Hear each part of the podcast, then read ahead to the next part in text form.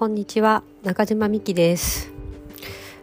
昨日ですねえっ、と2021年の2月27日の夜は夫がちょっと不在だったので夫が不在の夜は結構私は息子と2人で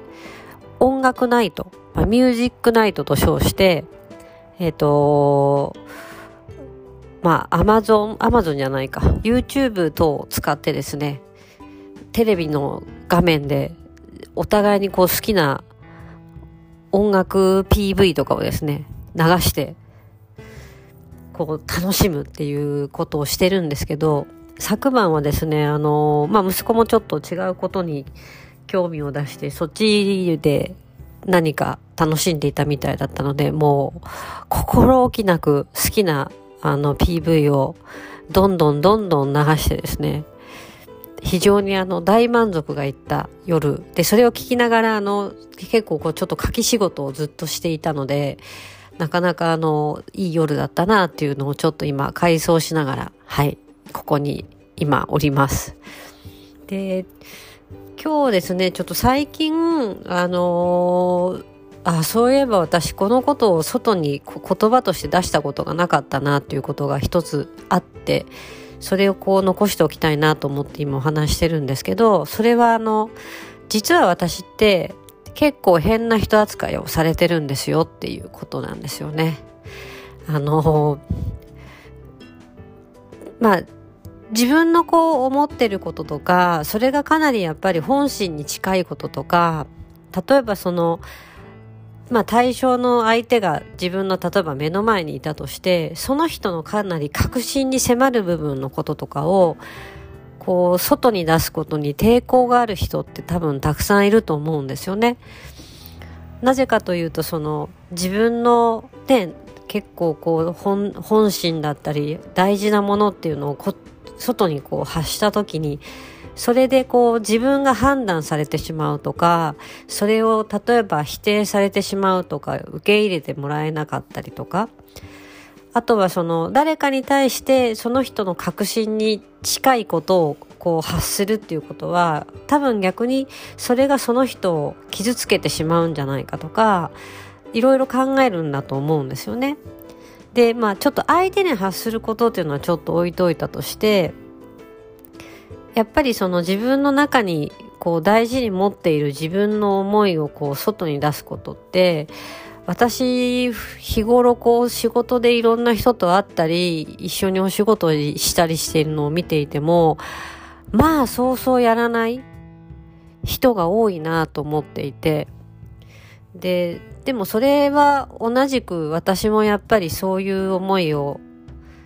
どこかで自分の中で持ってまあいるでしょうし、で、前はきっともっとたくさんその思いがも自分の中にあったと思うんですけれども、さっきそのちょっとお話しした、例えば変な人だと思われたりするのは嫌とか、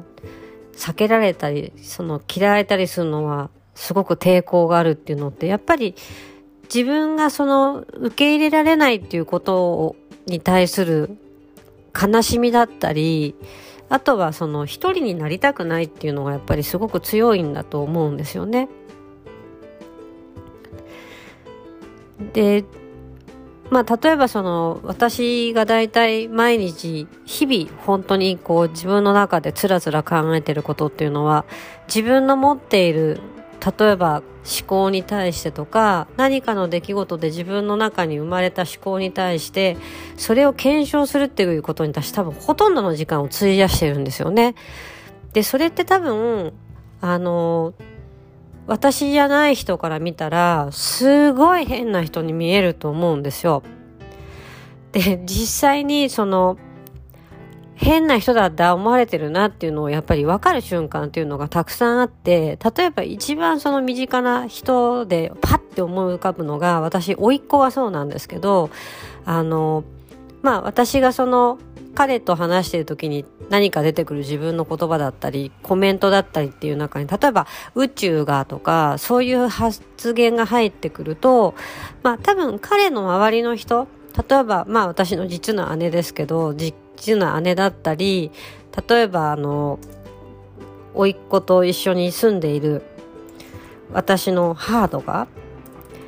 父とかにこうまだ変なこと言ってるよっていうこうコメントを例えば彼とか耳としてこう受け入れた時にやっぱりそういうものってどんどんどんどんこう蓄積されていって私の印象みたいなものがやっぱり出来上がっていくんだと思うんですよね。なので例えばこう話している時にあの甥っ子なんかはこう冗談でなんかそれってまた宇宙のなんかメッセージなんじゃないのみたいな感じで言って、私がそれに対して、あ、そうだよ、そうだよっていう答えをすると、あ、もうそれいいから、その話、みたいな感じで拒否をされたりもするんですけど、まあ、そこで、あ、やっぱり変なこと言うやつだな、変なこと考えてるやつだな、変なその思考を持ってる人なんだ。変な何かその概念を持ってる人なんだって多分思われてるんだろうなっていうのがそこでわかるんですね。で他にどういうケースがあったかというと例えば私に直接ではなくて例えば私の夫に対してねえねえ最近なんか奥さんこうフェイスブックでさなんかこんなことを投稿してるけどなんか大丈夫？その内容みたいな。そんな風に思ってるけどなんかそんなこと読んだけど大丈夫？みたいなことをやっぱ言われたりするらしく、あの、あ、そこで、あ、やっぱり、ここ、この人の奥さんってちょっと変な人、まあちょっとなのかだいぶなのかわかんないですけど、変な人だって思われてるんだろうなっ、思われてるなっていうとこがそこはもう確実にわかるんですね。で、私はだから逆にその、おそれを間接的に聞いてくる夫に対して、いや、申し訳ないねごめんねってこうちゃちょっとやっぱり思ったりはするんですけどでもだからそれを聞いたからといって自分のその思っていることで自分がやっぱりそのしているその日々の行動だったりその生活習慣だったりっていうのをそれを周りに合わせて変えようとはやっぱり私は思わないんですよね。でその変えない理由が多分大きく2つあるなっていうふうに私の中ではあって一つはやっぱりどう思われても私は構わないっていうふうに自分で思っているのともう一つはその私にとっての真実私の中から中にあたる本音を誰かをそのなんていうのかな誰かを気持ちよくさせるためとか誰かを納得させるためにそれをねじ曲げることは絶対にできないっていうふうに自分の中にその強い思いがあるんですね。でそれは多分私が多分今までその幼少の頃からいろんなここう出来事があったりしてそこから自分の中で中にこう確たるこう生まれてきた思いなんだと思うんですけどなんだろうなまあその私がその常々すごく感じるのは一人として人って同じ人間っていないんですよね。で一人として同じ人がいないっていうことはその人たちのそれぞれの内側にあるものも同一同一のものとかその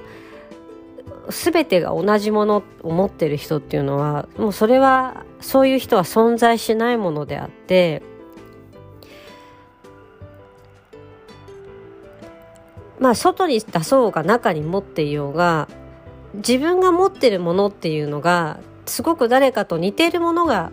似ているものを持ってる人はたくさんいると思うんですけどまあ自分のコピーみたいに同じ感覚同じ思考同じ喜び同じなんだろうな例えば何かに対するその受け入れられないものとかを同じように持ってる人はいないわけですよね。ってことは同一のものを求めてる人例えば自分とすごく似てる人自分に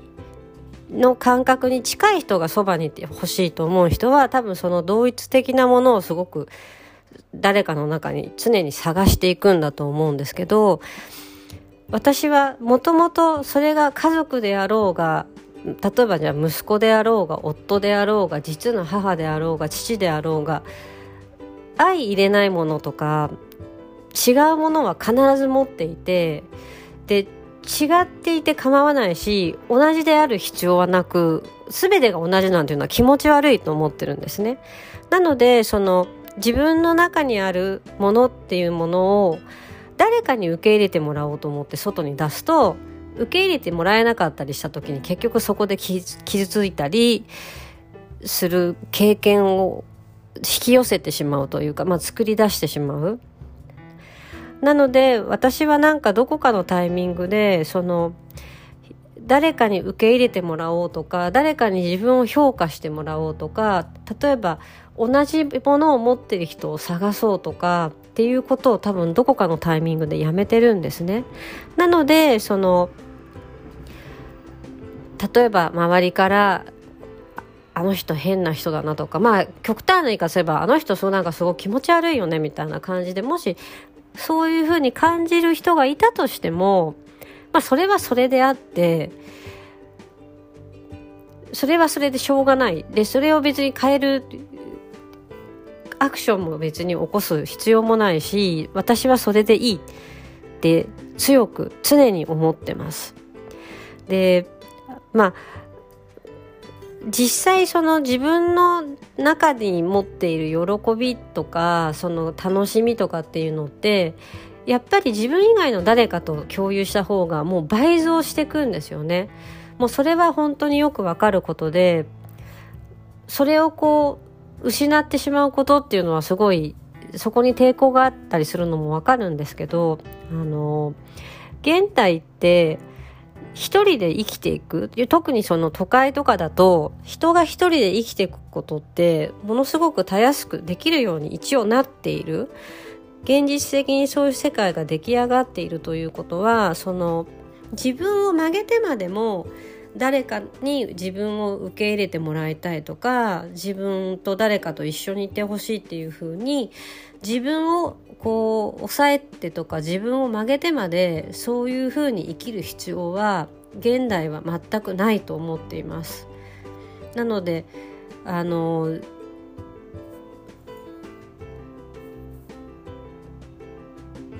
まあこれはちょっとね他のタイトルでちょっとこれも自分の中でちょっと書き留めてみたんですけど生きることに支障がなければまあ実際もしかしたら支障があるのかもしれないんですけど自分にとって支障がないなと思うのであれば周りのことは気にせずに自分が生きたいように